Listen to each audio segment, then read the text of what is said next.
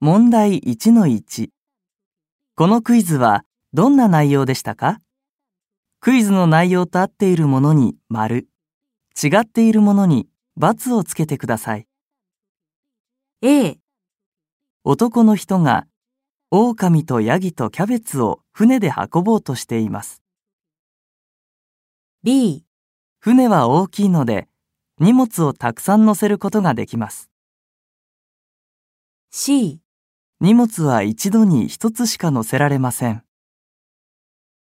D、男の人がいないと、狼はキャベツを食べてしまいます。